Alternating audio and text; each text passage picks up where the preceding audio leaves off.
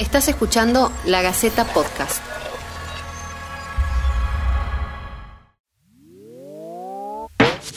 Una definición para el infarto en la que se juega nada menos que la presidencia de Estados Unidos.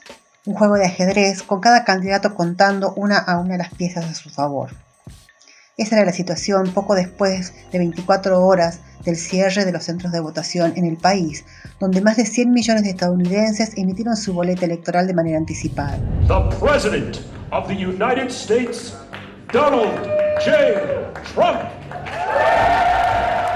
Les agradezco mucho. Quiero agradecer al pueblo estadounidense por el enorme apoyo que nos han dado. Millones y millones de personas votaron por nosotros. Y un grupo muy triste de personas está tratando de quitar los derechos de esas personas. Y eso no lo vamos a aceptar. No lo vamos a aceptar. Se trata de un fraude, un fraude ante el público estadounidense. Es realmente algo que avergüenza a nuestro país.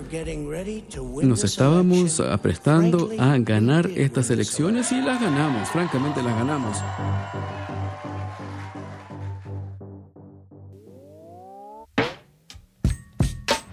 El periodista y analista político Nicolás Solari nos acerca definiciones sobre la marcha de las elecciones, un día después de la votación.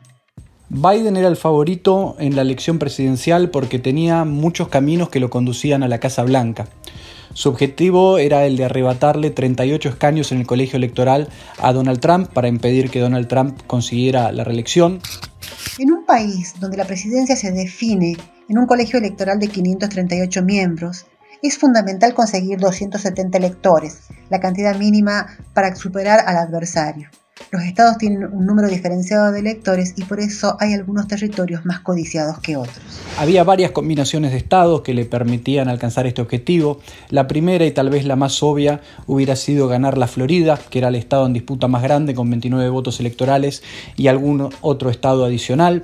Eh, del sur probablemente, pero ese camino se vio abortado rápidamente cuando eh, el estado de la Florida se fue eh, a manos de Donald Trump. La verdad que las encuestas en el estado estaban mostrando una situación de paridad, así que no fue demasiado sorpresivo. Además, los números del early vote aquí en el estado de la Florida mostraban que la ventaja de los demócratas no era suficientemente amplia como para resistir al día de la elección, donde iban a llegar una mayoría de votos republicanos. Así que abortado el camino de la Florida y con los otros estados del sur mostrando inicialmente tendencias favorables a Trump, el segundo camino más lógico, el segundo paquete de estados eh, más lógicos que surgía para, para Biden era ganar eh, los, los, estados del cinturón de óxido, ¿no es cierto? Esencialmente Pensilvania, que es el más grande, con 20 votos eh, electorales, y dos o tres estados más, podía ser Michigan, podía ser Wisconsin, podía ser el mismo Ohio, había que ir viendo.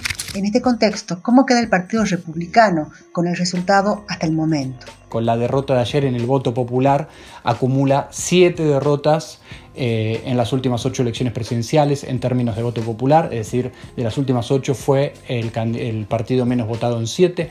La última vez que un presidente republicano ganó en el voto popular una elección fue eh, con Bush hijo.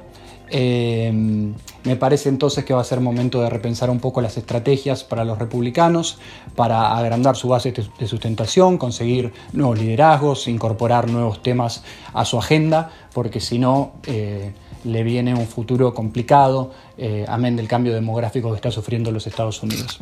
Con los números a la medianoche a favor de Biden, hay que empezar a preguntarse cómo sería una presidencia del candidato demócrata.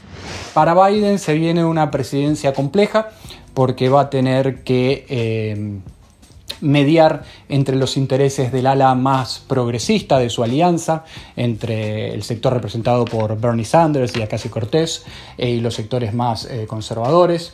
Eh, hay que ver si consigue la mayoría en la Cámara de Representantes y en la Cámara del Senado.